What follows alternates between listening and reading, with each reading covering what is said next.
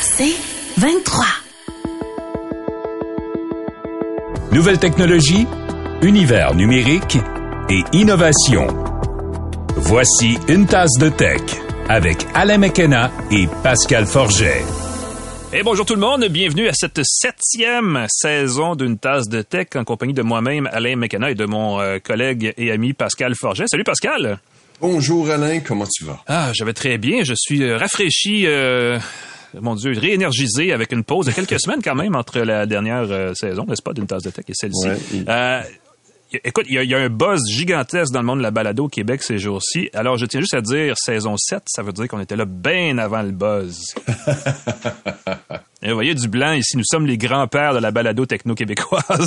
ouais, c'est ça, tu rappelles ma barbe mal faite. On va saluer nos partenaires qu'on n'a pas oubliés, qui nous sont qui eh reviennent avec on nous remercie euh, GoDaddy euh, qui nous permet de faire des sites web faciles, Microsoft qui nous permet de faire un paquet d'affaires, on peut pas on peut pas empêcher de le dire, et TELUS, euh, fournisseur réseau qu'on salue et qu'on remercie, qui sont des partenaires de longue date, de plus en plus pour nous. Donc merci à ces trois partenaires, ainsi qu'à Jura, la fameuse marque suisse de machines à café ah que tu apprécies de plus en plus, Pascal. Hein? Ben oui, parce qu'il faut parler absolument de la machine Jura E8 qui est entièrement automatique, qui transforme du café en grain ou du café moulu en délicieuse boisson caféinée ou pas de votre choix. L'affichage est super simple pour choisir sa boisson préférée. Il y a des ajustements précis, la quantité de lait, d'eau et de café. La mousse de lait est fantastique. C'est facile à nettoyer avec un nettoyant, avec des enzymes dedans.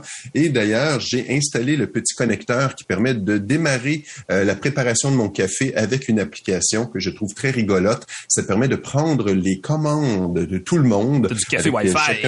Et là, on appuie sur le bouton et on enfile les cafés avec les spécifications de chacun dans sa machine. Très, très chouette. Jura E8, le distributeur au Québec s'appelle Edica. Allez voir leur salle de montre. On dirait un puits de Formule 1 toute une machine, c'est très vrai. Merci Pascal. Euh, on va avoir une émission assez chargée aujourd'hui. On va mhm. parler autant de livres numériques que de liseuses e-ink, que je sais que tu affectionnes tout particulièrement. Euh, j'ai, euh, pour ma part, essayé ces dernières semaines la nouvelle génération de bornes Hero 6 qui était à une autre époque une marque à part entière, mais qui est maintenant de marque Amazon. Là, tu vois ta, ta fameuse liseuse. La, super note. On va recevoir en invité un représentant de Vidéotron à faire qui va nous parler de, de l'Internet des objets, mais d'une façon intéressante. On va parler de la disparition éventuelle des cartes SIM dans le monde du sans-fil, la, petite puce qu'on échange d'un téléphone à l'autre et qui souvent fait pester bien des gens euh, et qui a donc évolué dans le temps et qui va bientôt disparaître. Ça, c'est quand même pas rien.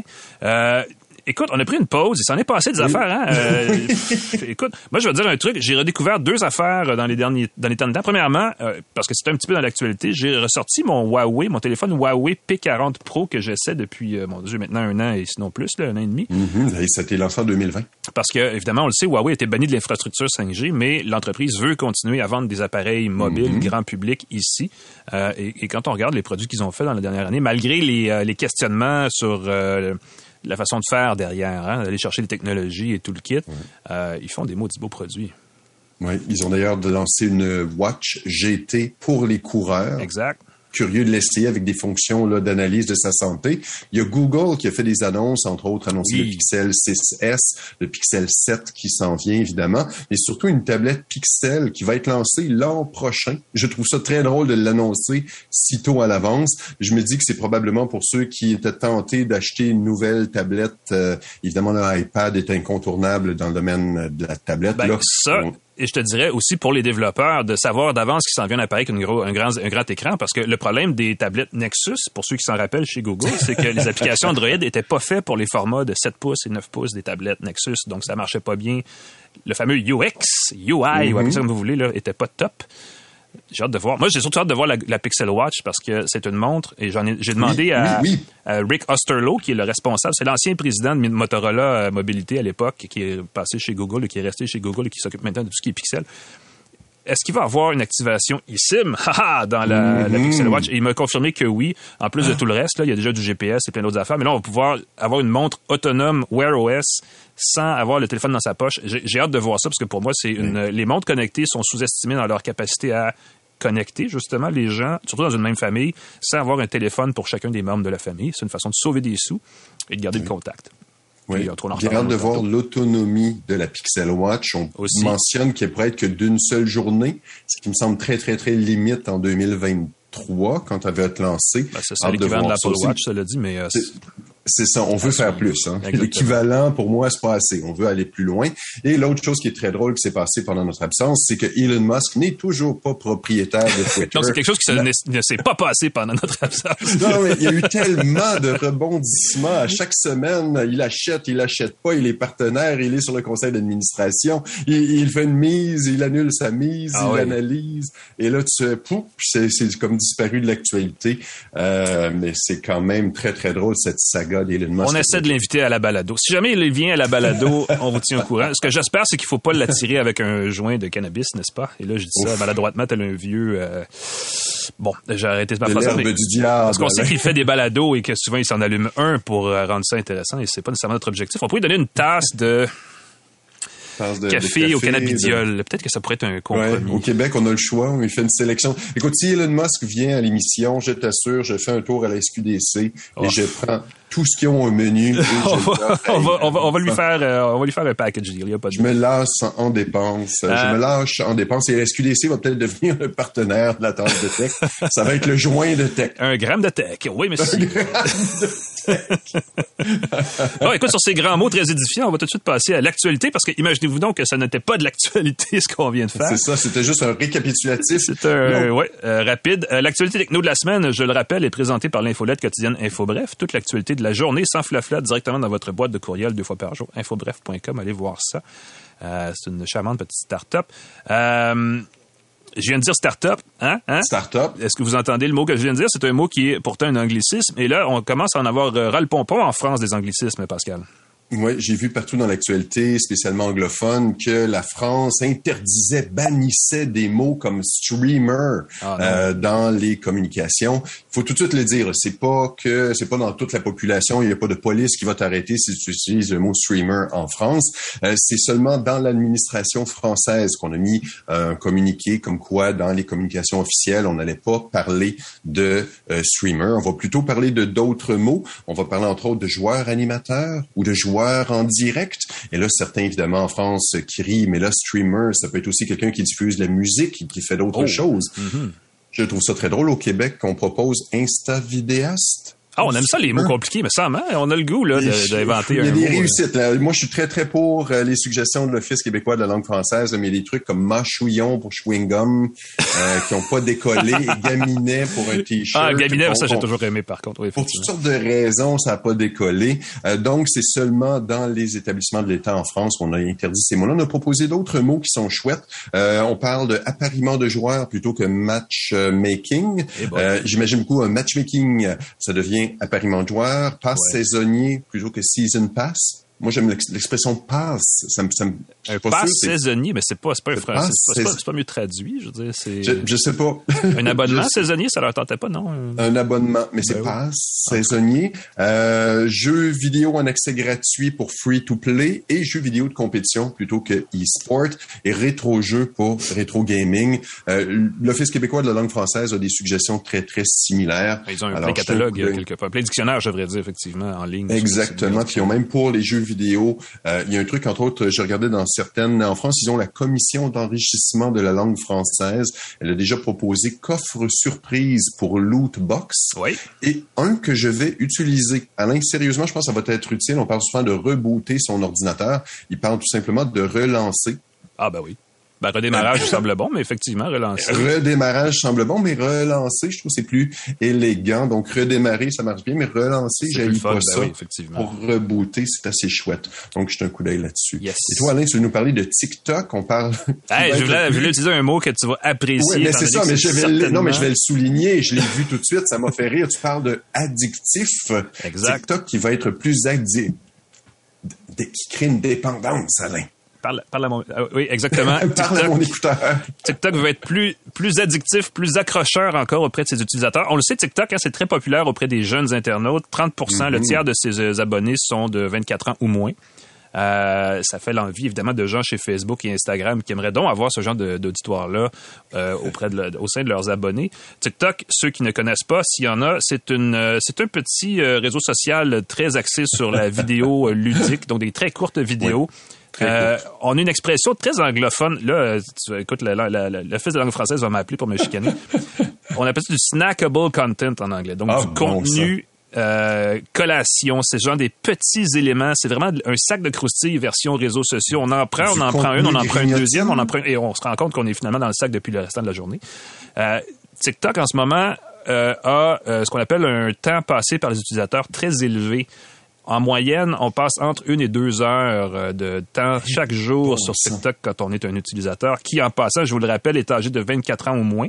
Donc, on parle de jeunes internautes qui sont accros solides à ce réseau mm-hmm. social. Donc, TikTok, euh, pas satisfait du tout de ces statistiques-là, euh, a décidé de présenter, en fait, c'est présentement à l'essai un mode en anglais qui s'appelle le Clear Mode, que je traduis par le mode dépouillé ou le mode épuré où là, ce qu'on va présenter sur l'application, sur le mobile, c'est strictement les vidéos. Il n'y a pas de texte, il n'y a pas de commentaires, il n'y a pas d'icône, il n'y a pas d'emoji, il y a zéro contenu autre que les vidéos. C'est le, c'est du TikTok pur jus. C'est vraiment l'essence même de ce qui rend. Et on le sait, c'est de la, le terme, c'est la ludification, c'est de la gamification, c'est des des mécanismes psychologiques dans ces réseaux sociaux-là qui sont conçus exprès pour accrocher, pour rendre le cerveau dépendant, pour vouloir y revenir. Il y a de la satisfaction, il y a de la récompense, il y a de, de l'anxiété. Il y a cette espèce de, peur de manquer quelque chose, le fear of missing out. Euh, tout ça mis ensemble. Et là, on crée une version de ça avec un turbo dessus. C'est comme fou. J'ai hâte de voir l'effet. Évidemment, c'est en test en ce moment. Donc, euh, chez TikTok, on se rabat sur le, ben, on sait pas trop si on va le lancer parce qu'on fait juste le tester auprès de certains utilisateurs triés sur le volet. Euh, moi, je veux le dire, c'est vraiment. Je veux dire, je vais faire la combinaison de deux facteurs. Il y a ça qui s'en vient, donc un TikTok pur jus, encore, encore plus accrocheur. Il y a Instagram qui émite sans arrêt ce qui se fait chez TikTok. Mhm. et il y a mhm. Instagram chez Facebook qui voulait lancer il y a quelques mois Instagram pour les enfants. Donc là, vous imaginez une version d'Instagram sur hyper addictive, hein, n'est-ce pas, pour utiliser le mot, destinée aux 13 ans et moins, et mon cerveau vient d'exploser. Je peux pas croire qu'on va laisser passer ça sans mettre des, des balises évidemment, au niveau techno-réflexion, si on recule un peu, les grandes décisions de, qui se prennent par rapport à ces choses-là, c'est toujours un angle business, donc faut faut puis, là, je sais pas les gouvernements comment ils vont faire pour réagir à ça, mais on a un enjeu de société qui s'en vient et je déteste dire ça parce que c'est toujours le classique. Oui, mais il faudrait faire un débat là-dessus. Mm-hmm. Mais il y a quelque chose qui s'en vient puis il va falloir vraiment qu'on s'attarde sur ce sujet-là parce que euh, c'est un modèle d'affaires qui est pernicieux parce que plus que les gens reviennent et plus qu'ils consomment des petits contenus, plus qu'on peut leur passer de la pub et plus que la pub vaut cher. Et c'est vraiment ça le modèle d'affaires dans les technos, dans les réseaux sociaux et c'est ce qui fait que le modèle est actuellement ce qu'il est. Euh, donc il va falloir y penser avant que ce soit irréparable comme situation. Et je pense que les parents qui ont des enfants qui sont sur TikTok le savent. C'est de plus en plus accrocheur. C'est difficile de décrocher les enfants une fois qu'ils y sont. Donc, euh, Héroïne, TikTok, même combat. Il y a une conversation à avoir, il n'y a aucun doute. Euh, qu'est-ce qui se passe là avec les, euh, les téléphones intelligents qui, qui, qui, menacent les appareils photo? Je pensais que c'était déjà réglé, ça. Je pensais que c'était déjà comme une affaire en Je sais, je sais. On en voit de moins en moins des gens qui prennent des photos avec des gros Kodak, les kids Kodak avec les appareils photo à objectifs interchangeables. Et là, je sais que ceux qui nous écoutent en ce moment vont hurler quand je vais affirmer quelque chose. Il y a une déclaration qui disait que les appareils photo des téléphones intelligents vont sur planter, vont surpasser ah ceux des appareils photo euh, standard, réflexe, à objectif interchangeable d'ici 2024. Ah, c'est vite, ça. C'est comme l'année prochaine. Très rapide. On parle de deux ans et quelques. Évidemment, on peut rire parce que c'est souvent des choses qu'on entend d'analystes ou de spécialistes en termes de vente. Non, non, c'est Terushi Shimizu, qui est le grand patron de Sony, qui a déclaré ça dans une présentation. Et ça, ça veut dire c'est quelqu'un qui sait un peu ce qui s'en vient au niveau du développement des capteurs, du traitement d'images, des, des d'excellents euh, composants d'appareils photo pour téléphone chez Sony ces, ces jours-ci, effectivement. Exactement. Ils font ceux du iPhone, 13, du iPhone 13 Pro Max. Ils en mm-hmm. utilisent trois dans le iPhone 13 euh, Pro. Ils ont 40 du marché des, des capteurs de caméra. Et le patron de Sony évoque pour euh, faire ce saut-là de qualité, pour surpasser les appareils photo réflexes, l'amélioration du traitement de l'image avec l'intelligence artificielle. On sait que le computational photography, c'est magique ce que ça peut faire ça, c'est encore une fois, c'est de l'anglais. Il faut trouver un terme pour euh, computational photography. Ça me fatigue de dire ça avec l'accent en plus. La photo assistée par ordinateur, c'est moins chic, mais ça serait plus. Ouais, euh, en même temps, ça marche très bien. Mm-hmm. des capteurs à deux couches, ça, je, ça s'en vient, il semble. C'est deux couches de capteurs une par-dessus l'autre. Donc, ça permet de capter comme un, de mieux capter chaque photon. Il y en a que c'est la net il y en a que c'est les couleurs, ouais, ça fait la, Exactement, donc superposé. Et aussi la taille des capteurs qui vont doubler de taille d'ici 2024. Wow. Encore une fois, on arrive dans des limites physiques où si on a un grand capteur dans un appareil très, très mince, on peut même pas couvrir avec l'objectif ce capteur-là. Il y a peut-être, encore une fois, M. Sony a peut-être des, il doit savoir des choses, ouais, que nous de choses qui s'en viennent dans le domaine. Et il parle aussi de saturation quantique un terme qui semble venir de Star Trek. Pourquoi ta photo va se téléporter euh, dans, dans l'univers euh, pour dire que d'ici 2024, les appareils photo. Encore une fois, je veux pas faire de peine aux amateurs de photos. Je pense qu'on va toujours avoir une place pour les plus gros appareils photo avec des objectifs et tout interchangeable. Mais pour le commun des mortels, l'achat de, ça va devenir un hobby. Ça va devenir quelque chose de spécialisé. Ben, je, crois. Il n'a pas mentionné la chose qui pour moi va être le déclencheur. C'est un téléobjectif à zoom variable, c'est-à-dire donc un oh objectif qu'on peut euh, ajuster soi-même. Parce que les lentilles sont fixes, les objectifs sont fixes sur le téléphone, donc on a trois objectifs, donc trois capacités de, distance ou de champ de, foyer. Mm-hmm. Mais il me semble que chez Samsung, on avait trouvé le moyen de créer un objectif avec un miroir qui était ben, à 90 degrés, donc qui permettait d'ajuster. Ouais.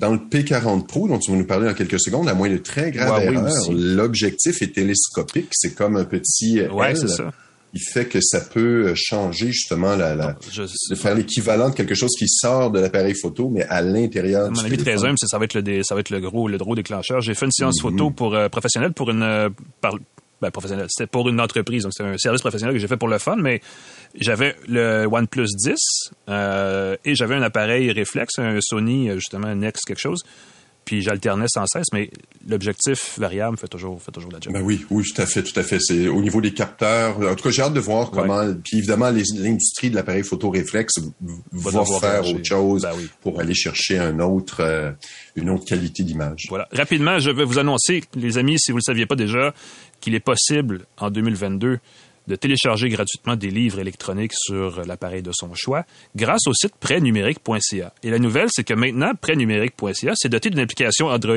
et iOS qui permet de faire mhm. tout ça très simplement en deux clics sur la tablette de son choix.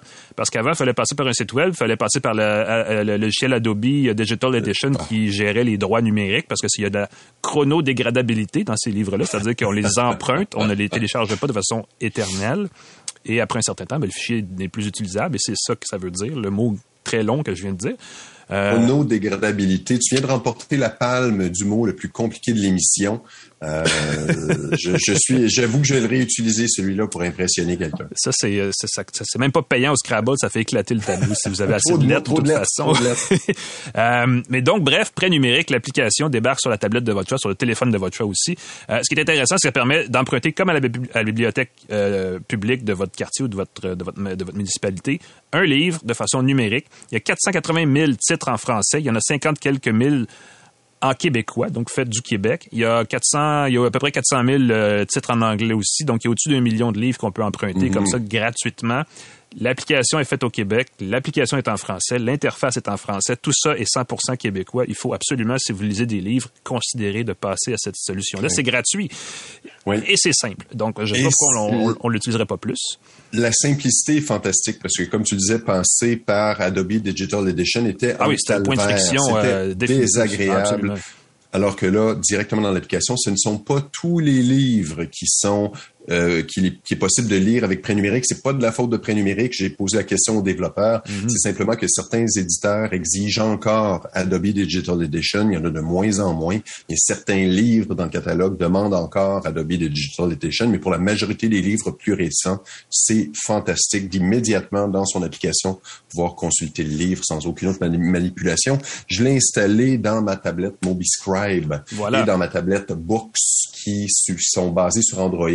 Euh, et d'ailleurs, ça, c'est un livre numérique que je lis en ce moment de la bibliothèque directement dans ma liseuse en papier numérique.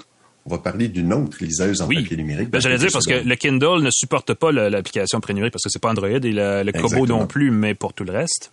Ça existe. Donc, c'est un bon premier pas. Allez voir ça prénumérique.ca.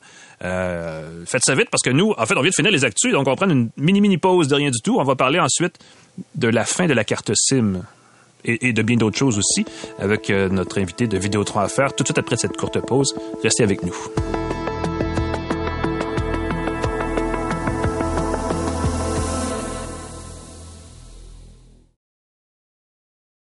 De retour à Une tasse de tech avec Alain Mekena et Pascal Forget. Bonjour et re-bienvenue à une tasse de tech. Premier épisode de la saison 7. Je pense que 7, c'est un chiffre chanceux dans une euh, quelconque culture quelque part dans le monde. Donc, je pense que c'est la bonne saison. qu'elles sont toutes excellentes, là, mais... Elles étaient toutes merveilleuses, Alain. Celle-là va être une coche au-dessus, on vous l'assure. Exactement. Euh, c'est le segment évité euh, de la semaine, n'est-ce pas? Donc, Pascal, je ne sais pas si tu veux nous parler un peu de notre commoditaire. Et si elle, tu me prends alors que j'ai pas, c'est le retour. Alors, j'avais ah pas encore mes notes devant moi, coquino. Ben, je retourne ici. L'entrevue de la semaine d'une tasse de tech est présentée par GoDaddy, qui offre un moyen facile de créer un site web personnalisé et professionnel pour votre entreprise. Vous avez besoin d'un site web, vous voulez un site web, vous voulez faire des expérimentations avec un site web, godaddy.ca, c'est là pour vous. Excellent, merci. On va parler de plein de, technologies clés dans le monde du sans-fil. On va parler d'Internet des objets, qu'on appelle en français techniquement les objets connectés. On va parler de cartes SIM et de cartes, ben, je on peut pas dire eSIM. Euh, c'est-à-dire, on peut pas dire carte parce que des SIM, en fait, remplacent l'un l'autre. et on va parler de Vidéotron parce que c'est évidemment un fournisseur québécois qu'on aime beaucoup avec euh, Bruno Crispin qui est directeur produit et stratégie en IoT affaires et un petit peu plus parce que le titre euh, de Bruno est quand même assez long, euh, mais nous, ce qui nous concerne, c'est ce bout-là. On va parler de ce bout-là avec euh, M. Crispin. Bonjour, Bruno. Bonjour, messieurs.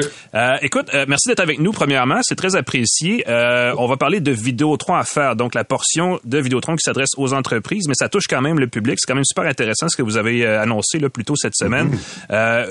Je le résume grossièrement et tu nous expliques si c'est, premièrement, si je suis dans le champ et deuxièmement, si effectivement c'est ça. Vous vous lancez vraiment dans le, monde de, du, euh, de l'objet connecté. Vous avez trouvé une façon de faciliter le déploiement de ces objets connectés-là en entreprise. Est-ce que c'est exact?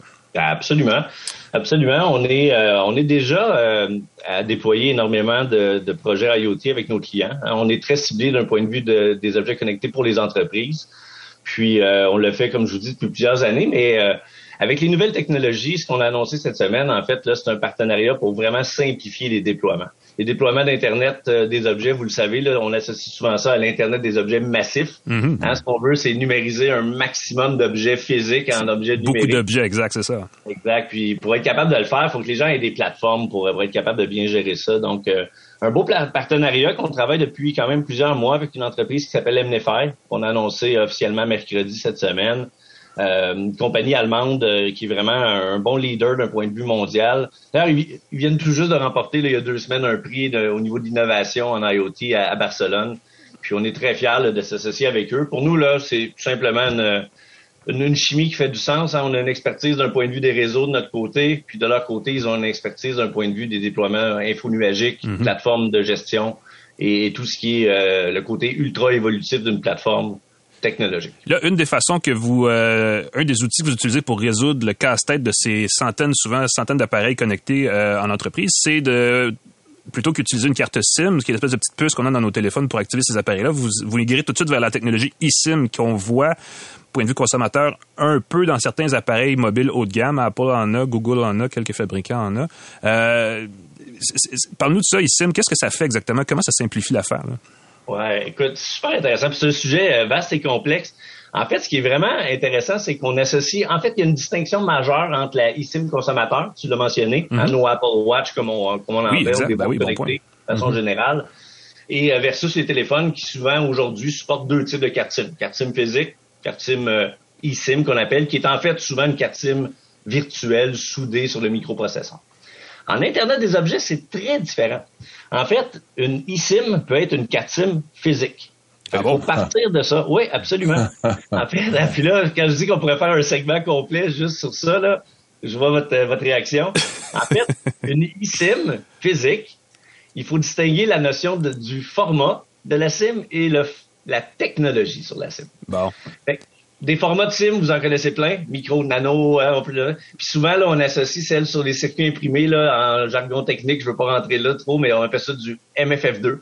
Donc là, on est vraiment en train de vraiment d'avoir quelque chose sur un, circuit imprimé. ben, sachez, comme je vous ai dit, qu'on peut avoir une carte SIM physique, qu'on appelle une eSIM, puis puisque la technologie est différente, c'est vraiment la technologie qu'on va appeler EUICC, pour ceux qui aiment les acronymes, qui est embarquée sur la carte SIM. Mais tout ça, c'est ce qui permet d'activer l'appareil sur le réseau sans fil, essentiellement.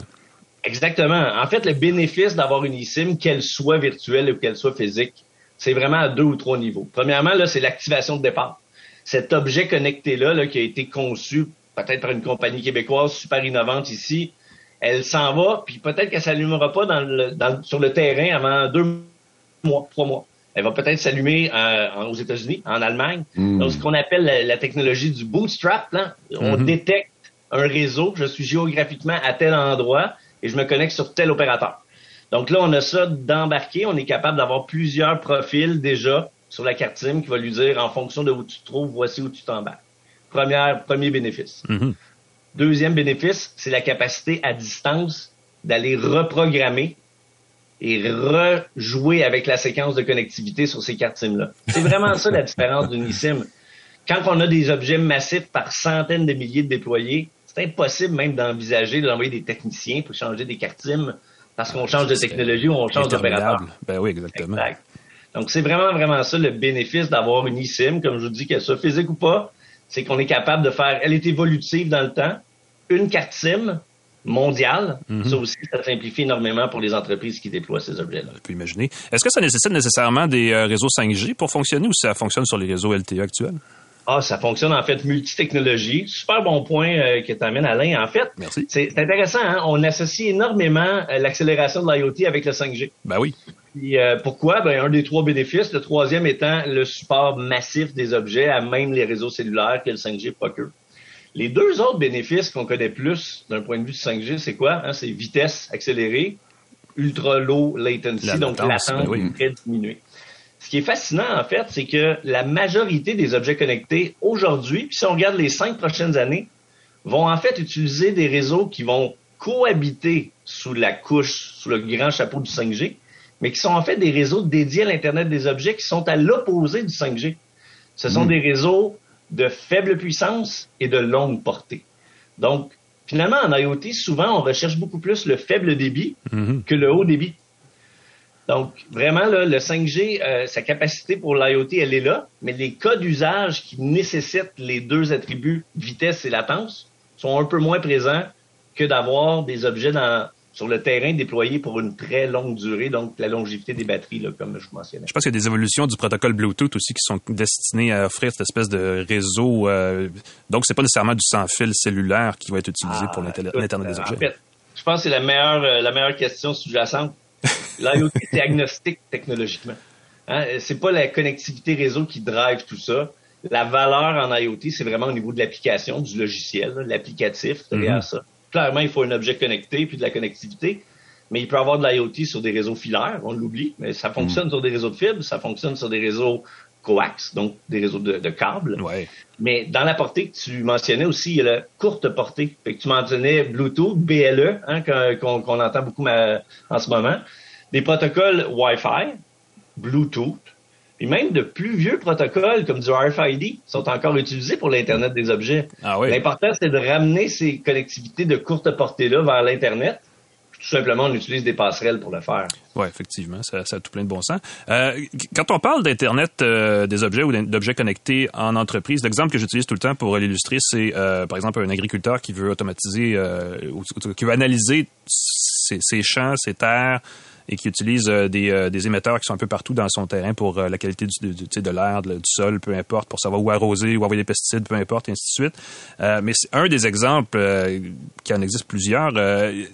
quel genre d'application concrète vous faites de ça en ce moment chez Vidéotron? Ben, pour prendre ton exemple de l'agriculture, c'est vraiment intéressant parce que on en est dans le, vraiment dans les cas de faible débit qu'on partait. Hein. Puis l'agriculture, souvent, on n'est pas, on est plus loin des centres urbains. Ben donc la fameuse longue portée que je mentionnais aussi devient super importante. Capteur d'humidité pour les sols, là, c'est vraiment un, use case tellement évident. Ce qu'on veut, c'est évidemment s'assurer de pas trop irriguer. Hein. L'eau, c'est précieux, on veut le garder. Exact. Puis en même temps, ben, les gens ont besoin d'optimiser vraiment l'irrigation de leur côté pour leur productivité.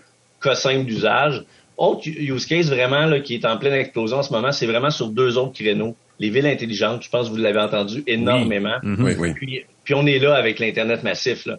On est vraiment dans des use cases où ce qu'on veut faire, c'est optimiser les opérations. Les villes, comme toute autre entreprise, en ce moment, sont pris avec des pénuries de personnel, avec de l'expertise qui quitte.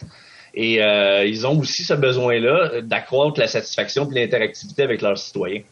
Fait que, euh, dans les villes, là, pensez à tout ce qui est euh, mesure des niveaux d'eau. Hein. En ce moment, là, on est chanceux, on a une belle année. Le niveau des crues n'a pas été trop significatif, mais on est en 2022. Je pense qu'on est rendu à une époque où on n'a plus besoin d'envoyer des gens la nuit faire des dipsticks. Mesurer, ouais, c'est ça, exact. Ouf. On espère, en tout cas.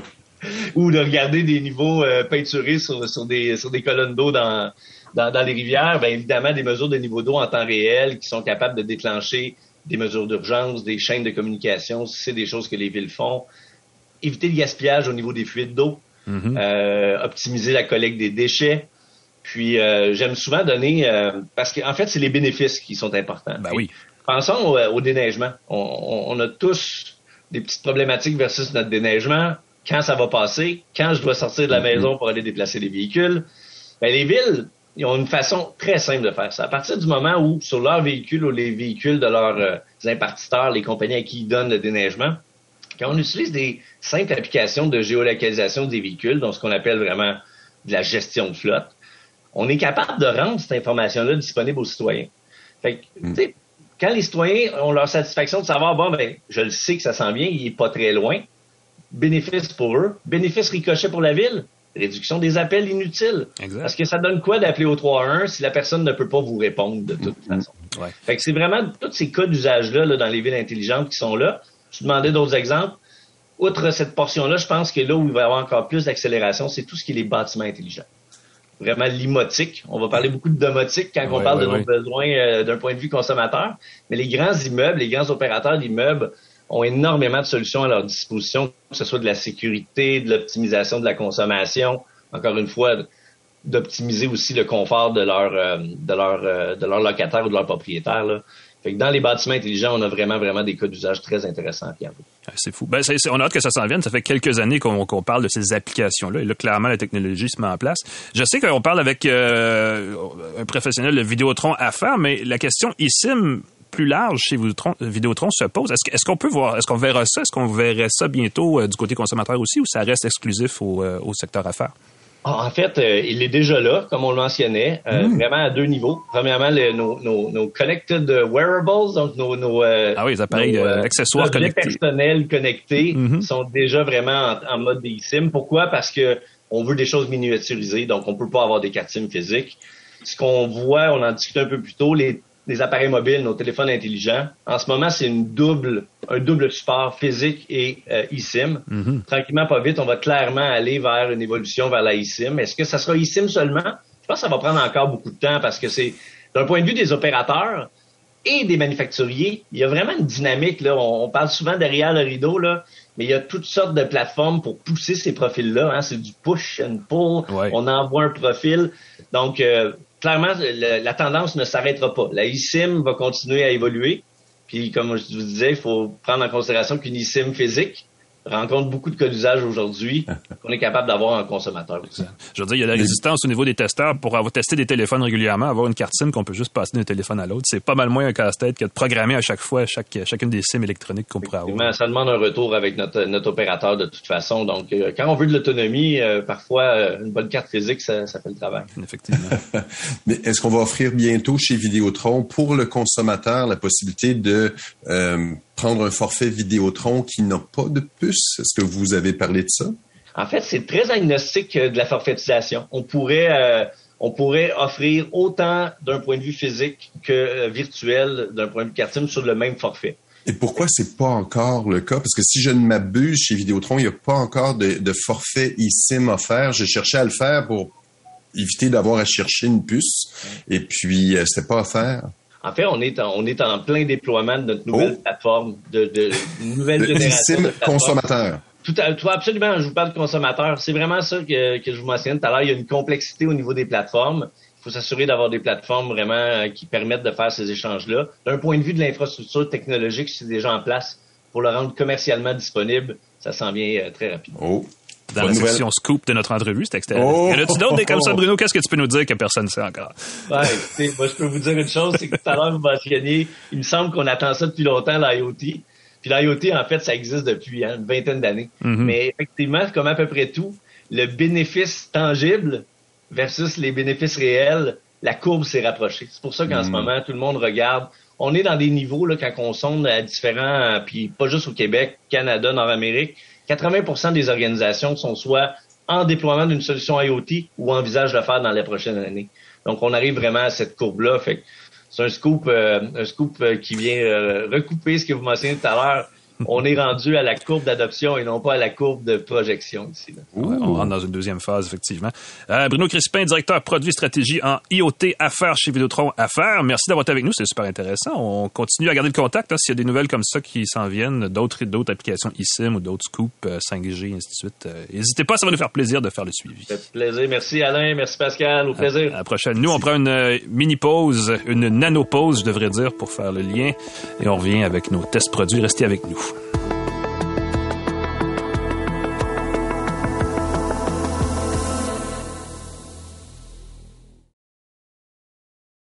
De retour à Une tasse de tech avec Alain Mekena et Pascal Forget. Et bonjour tout le monde et euh, bienvenue une nouvelle fois à Une tasse de tech, premier épisode de la saison 7. Vous savez, nous, à Une tasse de tech, nos saisons sont pas comme les vraies saisons. Elles commencent un peu n'importe quand dans l'année, mais c'est souvent au début de l'année, c'est-à-dire au début de l'été, au début du mois de juin, ou plus exactement à la fin du printemps, parce que euh, la semaine prochaine débute ce qui est un, événement qui, pour moi, débute, lance un peu la, deuxième portion de l'année techno. C'est le euh, mon Dieu, c'est dur à prononcer. Worldwide Developers Conference mm-hmm. d'Apple, la conférence des développeurs donc d'Apple à San Francisco, où, euh, où je serai. Donc, on pourra se faire un petit, euh, une tasse de tech à distance, mon cher ami. J'espère. Quand tu es en voyage, ça marche tout le temps bien. Il faudrait dire merci à nos partenaires aussi, Microsoft, TELUS, Jura et GoDaddy.ca. Juste le rappeler une fois de temps en temps. Ben oui, merci, exactement. Le existe évidemment, entre-temps, n'est-ce pas, euh, ça nous laisse beaucoup de temps pour faire de la lecture. J'essaie de faire un lien savant ici, mais bon, euh, c'est toi qui l'as, la tablette, c'est pas moi, donc ça vaut pas la peine. Mais tu as quand même essayé quelque chose d'assez intéressant, puis je sais que c'est quelque chose que tu affectionnes tout particulièrement. Donc, tu es comme un peu le pro de ces choses-là pour tout le Québec. Alors, parle-nous de ça, la tablette e-ink Supernote. A5X, c'est le modèle plus grand. Ben oui, parce qu'il y a le modèle A6X aussi qui est plus petit. J'ai le modèle qui a 10.3 pouces de diagonale. C'est une liseuse, une tablette, un bloc-notes électronique en papier électronique qui est très compact, très mince et qui est une alternative extrêmement intéressante à la Remarkable. J'ai mentionné, on l'a mentionné à plusieurs reprises. Tu l'utilises aussi mm-hmm. pour prendre des notes. C'est assez fantastique. La Supernote est une tablette similaire en taille, mais qui a plein de belles petites fonctions chouettes. Euh, tout d'abord, l'étui euh, fonctionne comme un livre avec une espèce de rail à l'arrière qui permet de bien garder sa tablette à l'intérieur. Donc, on glisse sa tablette dans son étui, ça ne bouge plus. L'autre point intéressant, on peut se le procurer avec un super beau stylet. C'est vrai qu'il est chic, hein? Le stylet, il est très chic. Il ressemble à une vraie plume ou encore un stylo style Mont Blanc, euh, plus agréable à utiliser. Et ce qui est fantastique, c'est plutôt d'avoir une pointe qui s'use avec le temps, une espèce de pointe molle qu'on doit remplacer selon son usage, peut-être au mois ou deux mois, c'est une pointe en, euh, euh, en céramique ah qui est inusable, qui est très, mine, très mince, très fine et qui fonctionne très bien sur la surface de la tablette Supernote qui euh, simule la fibre du papier. Et c'est très particulier, c'est la pression de la fibre du papier. Donc c'est pas la c'est pas rugueux comme du papier, c'est vraiment la pression. Et donc quand on écrit avec la pointe fibre euh, fine en céramique sur la surface de la tablette Supernote, c'est comme écrire avec une plume, c'est comme écrire à l'encre, c'est pas comme écrire à mine.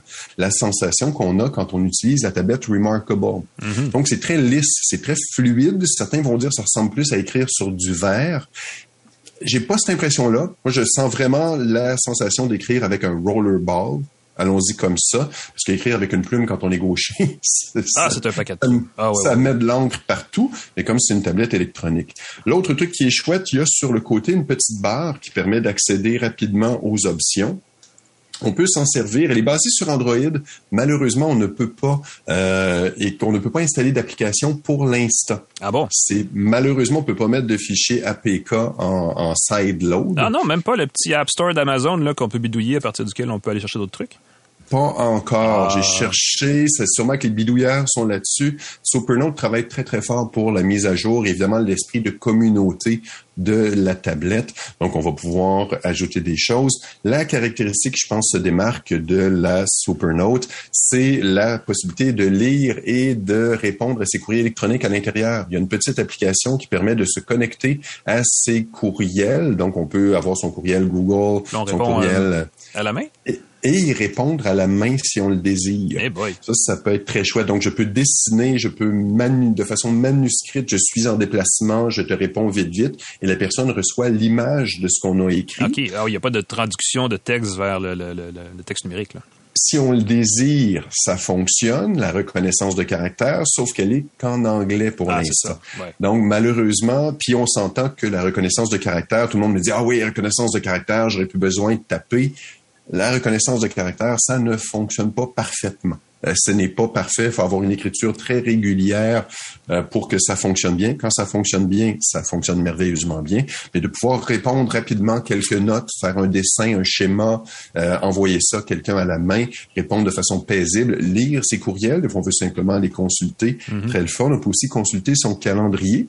Très, très chouette dans une liseuse. Ça se Ben oui. connecte à Internet. On donne les coordonnées de son calendrier. Ça se met à jour par Internet. Est-ce qu'on peut stocker de la musique là-dessus? Moi, c'est l'affaire que je me demande toujours. Ce que je rêve, c'est d'une liseuse avec du Bluetooth et de la possibilité de mettre de la musique. Écoute, la tablette se vend comme une liseuse pour les gens qui aiment écrire, pour ceux qui aiment écrire. Donc, c'est pas autant axé sur la lecture. Il y a la compatibilité avec Bluetooth, donc on peut la connecter éventuellement à des écouteurs. Honnêtement, j'ai pas testé l'option d'écouter quelque chose avec. Donc, même les livres audio, ce serait pas euh, nécessairement Ça le... pourrait être une possibilité parce qu'avec l'application prénumérique, par exemple, on peut lire des livres audio. Mhm. En ce moment, on ne peut pas installer encore prénumérique dans sa liseuse Supernote, mais j'aimerais énormément ça. Ben oui. Parce que 10.3 pouces, c'est une super bonne taille pour lire des livres. Euh, la MobiScribe est un peu plus petite. Euh, donc, c'est un, c'est le fun pour lire, c'est compact, mais des fois, on veut un peu plus d'espace pour pour lire. Mais oui, ce serait le fun. On peut connecter un clavier aussi. Et c'est l'autre caractéristique qui se distingue la euh, Supernote. On peut éditer des documents Word. On peut créer et éditer des documents Word directement dans sa Supernote avec un clavier ou de façon manuscrite en faisant des notes de réviseur directement. Et là, encore une fois, il faut être familier avec les notes de réviseur. On met une petite coche. On peut entrer des lettres à l'intérieur. On peut cocher. On peut mettre des retours de ligne. Je l'ai essayé brièvement, je suis pas familier avec tous les trucs. C'est pas 100%, mais pour un réviseur qui normalement imprime sur papier, fait ses notes, et là, il pourrait éditer directement dans la Supernote. En ce moment, ce n'est qu'en anglais. Ouais, La nouvelle, problème. la bonne nouvelle, c'est que la localisation dans plusieurs langues, dont le français, s'en vient cette année. Ah. C'est dans la, la feuille de route de Supernote.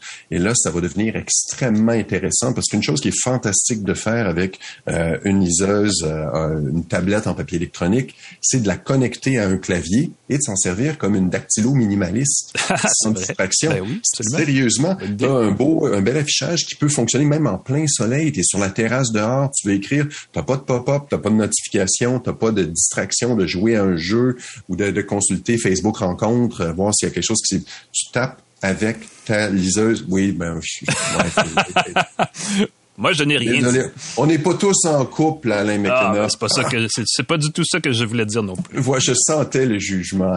Arrête. Mais euh, je, je le voyais, toi. Je sais que c'est un jugement d'amour. Et voilà. C'est ça qui arrive. Donc, le- le fait de se servir de la Supernote en français pour la reconnaissance de caractère, ceux qui ont une belle écriture, pour pouvoir taper avec des accents, avec un clavier, s'en servir comme euh, dactylo minimaliste, euh, et la prise de notes qui est vraiment, vraiment chouette, comme avec un crayon euh, plus rollerball. C'est ce que je ressens quand j'écris avec. Mhm. C'est très, très, très chouette. Le stylet qui est très luxueux, le modèle en métal et le prix qui est plus abordable Ah que oui? celui de la... Oui, ça, j'ai J'allais dire, j'attendais le mais, mais il n'y a pas de mais là. Il n'y a pas encore de mais. Encore une fois, la langue française, c'est un gros embêtement. Euh, c'est plus flexible. Donc, le prix, euh, je vous donne le prix, c'est 625 dollars pour la Supernote, le grand modèle de 10.3 pouces, la A5X, avec le stylet qui n'est pas le luxueux. Le luxueux va coûter un petit peu plus cher et l'étui qui s'ouvre comme un livre, 625 dollars. La Remarkable avec le stylet et l'étui qui est une espèce d'enveloppe, 717 dollars. Ah quand même.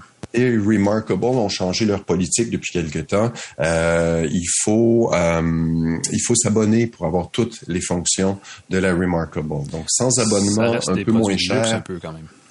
Ouais, la, la, la Supernote là devient une alternative extrêmement intéressante à la Remarkable. Et pour quelqu'un qui voudrait quelque chose de plus compact, il y a la a6X qui fait 7.8 pouces de diagonale, donc mhm. plus compact, peut-être plus liseuse, prendre des notes. Un peu livre de poche, de toute façon, ouais. Plus de poche, c'est ça. À côté de son clavier, on a un bloc-notes ouvert tout le temps. Euh, ça coûte 299 américains, donc pour moins de 500 dollars, tu te retrouves avec la A6X plus compacte avec le stylet, avec l'étui, euh, ça peut être une très, très belle option. Effectivement. Merci, Pascal. Euh, ça fait euh, des notes pour les cadeaux de Noël plus tard, loin dans le futur, pour les gens des qui notes manuscrites. Et écrire. Oui, exactement.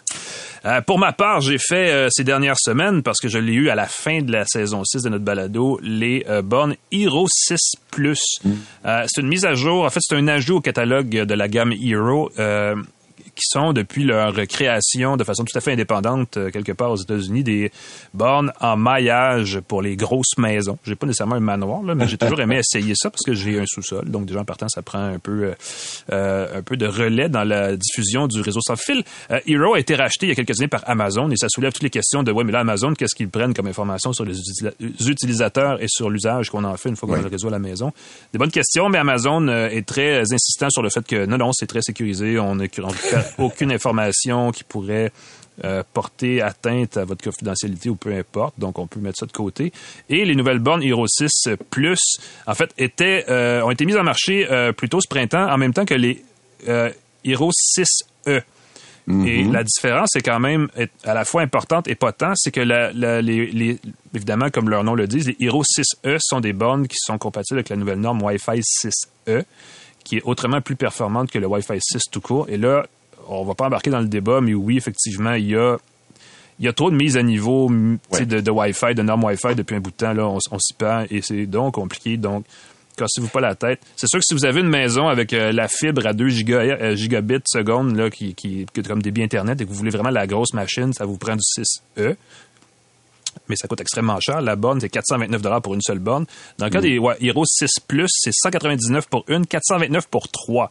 Parce qu'évidemment, l'intérêt de ces bornes-là, c'est de les avoir en maillage quand on a justement plusieurs étages. Et là, et là, je vous l'ai pas dit, mais si vous avez un triplex et que vous voulez que vos, euh, vos voisins de condo euh, partagent la note d'Internet, c'est pas une mauvaise idée.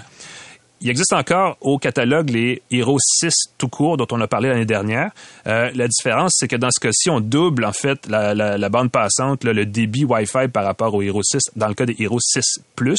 Euh, elles sont conçues exprès justement pour les gens qui sont abonnés à un service Internet qui fait au moins 1 gigabit seconde parce que c'est à peu près le débit sans fil qu'on peut aller chercher avec les appareils compatibles. Donc, ça prend aussi un ordinateur ou une tablette ou un téléphone qui ont cette capacité de se connecter au réseau, Wi-Fi 6 de plus haute performance. Euh, du côté des Hero, en fait, ce qu'on on les appelle les Hero Pro 6E, le nom exact. Là, eux, c'est deux fois supérieur au 6 Plus. On parle d'une connexion sans fil de 2,3 gigabits seconde, ce qui est, écoute, rendu là, c'est carrément de la fibre optique qu'on vous a branché dans le cerveau, parce que ça va extrêmement vite. Euh, dans le cas des 6E, on peut aussi brancher au-delà de 100 appareils distincts sur le même réseau, sur la même borne. Donc, pour les gens, on parlait, on parlait tantôt d'objets connectés c'est le genre d'application. Si vous avez un commerce, par exemple, si vous avez une, tonne de capteurs, c'est le genre d'application. Sinon, rabattez-vous sur les 6 euh, c'est des bornes qui font extrêmement bien l'affaire. C'est évidemment le, format intermédiaire. Le format des bornes comme tel est correct. Il y a, quelque chose d'intéressant. Il y a euh, deux ports gigabits sur chacune des bornes. Donc, vous pouvez brancher des choses physiquement. Évidemment, il y a l'entrée Internet sur la borne principale. L'autre peut servir pour mettre un pont, un pont Ethernet, n'est-ce pas, pour brancher différents appareils connectés. Euh, mais ça se relie sans fil aux autres bornes du même réseau et ça crée un seul réseau partout à partir de différentes bornes. Donc le signal est toujours très bon. La portée de cette nouvelle génération de Hero là est excellente. Euh, la portée, je parle de la distance à, partir de laquelle on, on, a de la connexion Wi-Fi dans la maison ou même dans la cour, par exemple, si vous restez en banlieue. J'ai été surpris parce que c'était pas la principale qualité euh, des Hero 6, donc de la génération avant. Celle-ci fonctionne très bien. Elle se rend, dans mon cas, j'ai une portée de 10 mètres facile où je peux connecter des appareils à l'extérieur. Je passe à travers un mur de briques et ça a fonctionné extrêmement bien. J'étais vraiment impressionné. Euh, le débit Wi-Fi, naturellement, il a été doublé, donc il est excellent aussi. Vous n'avez pas de problème à, jouer à, la Xbox ou à la PlayStation 5 tout en regardant du Netflix ailleurs dans la maison ou en faisant du TikTok, parce que des gens, n'est-ce pas, font du TikTok.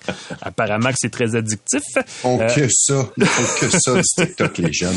Euh, et évidemment, bon, ben, les bornes 6 Plus sont plus abordables que les 6E. Donc, c'est peut-être effectivement la meilleure option pour 90 des gens au Québec qui veulent vraiment quelque chose de très...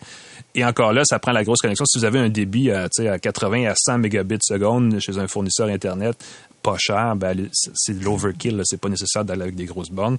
Euh, mais quand même, c'est un disons que ça m'apparaît comme une génération de bornes Wi-Fi prête pour au moins les dix prochaines années en termes de qualité de connexion que ça offre. tu t'avances pour dix ans. Moi, j'allais dire pour les deux, trois prochaines années. Là, ben, c'est sûr que les fabricants vont vouloir vous convaincre avec probablement du Wi-Fi 7 l'année prochaine, mais ne stressez pas avec ça. Puis, je vais aller plus loin que ça parce que euh, Hero offre un paquet d'outils de sécurité qui s'appelle Hero Secure Plus, pour lesquels il faut s'abonner. Encore une fois et payer un montant mensuel de 20 ou 30 dollars, je sais plus exactement. Mais à un moment donné, c'est comme. J'allais dire une centaine par année, mais il faut, faut regarder le forfait. Euh, c'est pratique.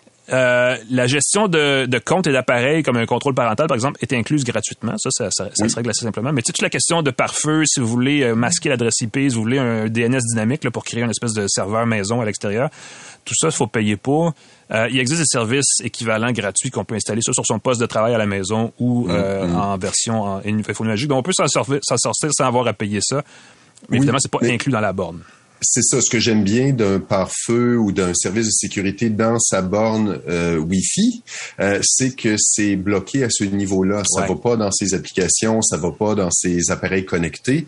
Euh, c'est la grosse nuance versus d'avoir installé un antivirus dans chacun de ses appareils ou qu'un appareil, un appareil connecté, un jouet d'enfant connecté au Wi-Fi, ben, pourrait être pirater, alors que si c'est bloqué au niveau de la borne, ça peut faire une différence. J'allais ajouter euh, exactement un autre truc qui peut euh, faire la différence, mais ça c'est plus technique. Ce sont des bornes bibandes. Il existe des bornes tribandes, donc ça veut dire qu'il y a trois bandes Wi-Fi et souvent ce qu'on, quand on a un, groupe de bornes à trois bandes, c'est que la troisième mm-hmm. est exclusivement dédiée à la connexion interborne, donc qui permet de garder le débit intact, mais c'est un défaut théorique parce qu'en pratique, on ne voit pas vraiment la perte, la dégradation de qualité de réseau, peu importe la borne sur laquelle on se connecte. Euh, l'installation est vraiment simple. Hein. C'est une application Hero sur son téléphone. Ça se, jumelle ensemble les bornes. Il n'y a pas de casse-tête. On a vraiment simplifié l'opération. Donc, on rend ça vraiment très grand public. Euh, donc, honnêtement, c'est une des bonnes gammes de bornes Wi-Fi en maillage 6 ou 6E qui existent dans le marché. Euh, à condition d'accepter qu'Amazon collecte votre adresse courriel et votre adresse IP, qui est un détail qui va en agacer plusieurs, puis ça se comprend.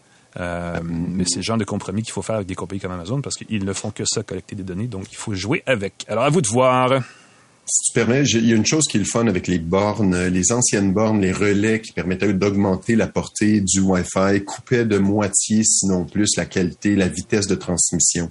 Quand on parle de bornes modernes, euh, du maillage de connexion Internet, on a la même vitesse, peu importe où on se connecte dans la maison. Mm-hmm. C'est assez magique comment le signal va être de, si on a 30 mégabits, si on a 100 mégabits chez soi, ça va être peu importe près de quelle borne on va se trouver et la connexion va passer d'une borne à l'autre. Si on se déplace dans la maison, on va toujours être connecté avec la meilleure borne, avec une seule adresse. Il y a beaucoup de gens encore qui ont deux, trois réseaux à la maison pour avoir celui sur la terrasse, celui sur le balcon. On n'a qu'un seul nom de réseau, ça se configure tout seul.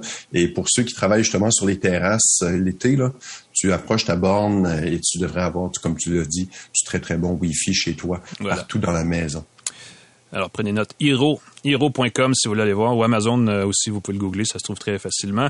Euh, à partir de 199 dollars pour une borne. À vous de voir. Sinon, euh, comme tu le dis, il y a aussi moyen de bidouiller, mais il faut bidouiller fort pour arriver à une expérience. C'est pas le fun de bidouiller. On, on aime ça bidouiller, mais quand on, pas quand on est en vacances. Exactement. Ou Voilà au qui, contraire, Ah oui, ben en là, ouais, ouais, ouais, bon point. Euh, cela conclut l'épisode actuel d'une tasse de tech, n'est-ce pas? Merci d'avoir été avec nous. Merci Pascal. Euh, la semaine prochaine, on revient. On va faire un petit spécial en direct de San Francisco. À moins que je sois revenu avant, on va voir. Je ne sais pas exactement comment on va faire ça. Euh, mais on va parler, à moins que je me trompe encore une fois, et je sais pas pourquoi je dis ça, parce Ben, que je me trompe certainement pas. sûr. Mais je pense qu'on reçoit le grand patron d'un fournisseur Internet qui s'appelle Oxio. On va parler euh, Mm-hmm. la question de l'Internet à la maison. Pourquoi ça coûte cher et pourquoi ça risque de coûter plus cher, malheureusement, dans les prochains, Ah. prochains mois, prochaines années au Canada. Euh, entre-temps, on vous souhaite quand même de profiter du beau temps, de garder le sourire malgré ces, ces nouvelles euh, peu réjouissantes. Oui? Merci à Microsoft, TELUS, Jura, GoDaddy.ca, nos partenaires sans qui ce podcast ne serait pas possible. C23 qui assure la diffusion du podcast sur tout le réseau Cogeco. Le réseau Cogeco? Le réseau Cogeco. Bonjour. Le réseau Cogeco. Bonjour à tous les gens qui nous écoutent un peu partout au Québec. Claude Hébert, la mise en onde, et Alain McKenna qui écrit au devoir. Merci beaucoup d'être là. Ben, merci à Et toi aussi, Pascal. On vous souhaite une bonne fin de journée à tout le monde, une bonne semaine. On se revoit la semaine prochaine pour une autre tasse de tech. Salut!